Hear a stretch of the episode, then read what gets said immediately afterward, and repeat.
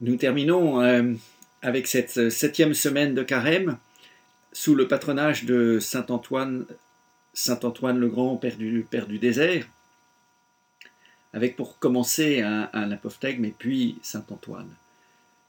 Abba Isaïe dit J'estime grand et précieux de vaincre la vaine gloire et de progresser dans la connaissance de Dieu. En effet, celui qui tombe au pouvoir de cette pernicieuse passion de la vaine gloire se rend étranger à la paix et se fait un cœur dur à l'égard des saints.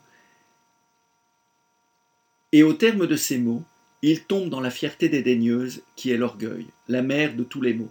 Mais toi, ô fidèle serviteur du Christ, tiens caché ton activité et dans la peine du cœur, veille à ne pas en perdre le fruit par le souci de plaire aux hommes.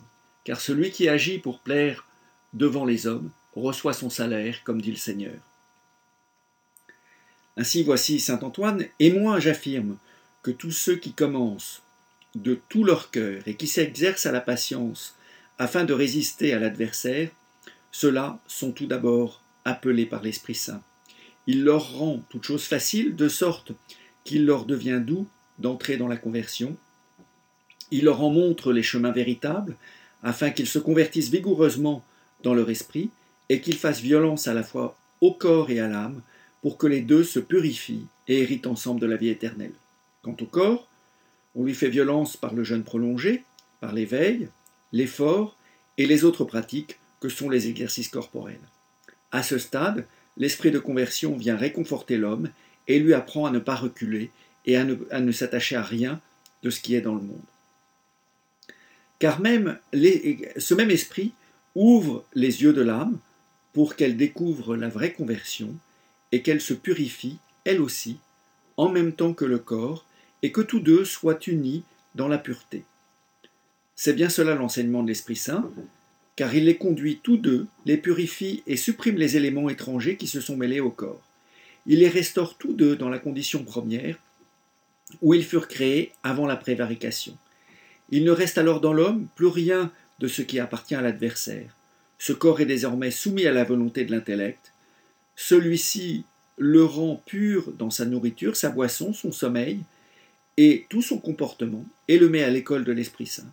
L'apôtre dit à ce propos, Je soumets mon corps et le tiens en servitude.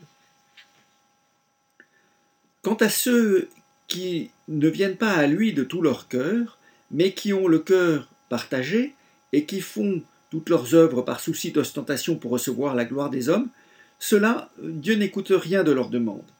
Ils s'irritent plutôt contre eux, car leurs œuvres sont faites par hypocrisie. C'est pourquoi s'accomplit à leur sujet la parole du psaume Dieu disperse les eaux des hypocrites. En effet, le Dieu très haut s'irrite contre leurs œuvres, ne se réjouit pas de leurs prières, et leur résiste très fortement, car ils font les œuvres sans fidélité, puisqu'ils les exécutent hypocritement pour les hommes. À cause de cela, la puissance de Dieu n'agit pas en eux, parce qu'ils sont infirmes de cœur dans toutes les œuvres qu'ils entreprennent. C'est pourquoi ils n'ont pas connu la douceur divine, avec sa légèreté et sa joie, mais leur âme ploie sous les œuvres comme sous un lourd fardeau. Moi aussi, votre Père, je participe à votre labeur, et je prie pour vous, afin que vous receviez ce grand esprit de feu que moi-même j'ai reçu, car je sais que vous êtes parfait et capable de le recevoir, tous ceux qui se cultivent eux-mêmes de cette culture, l'Esprit leur est donné de génération en génération.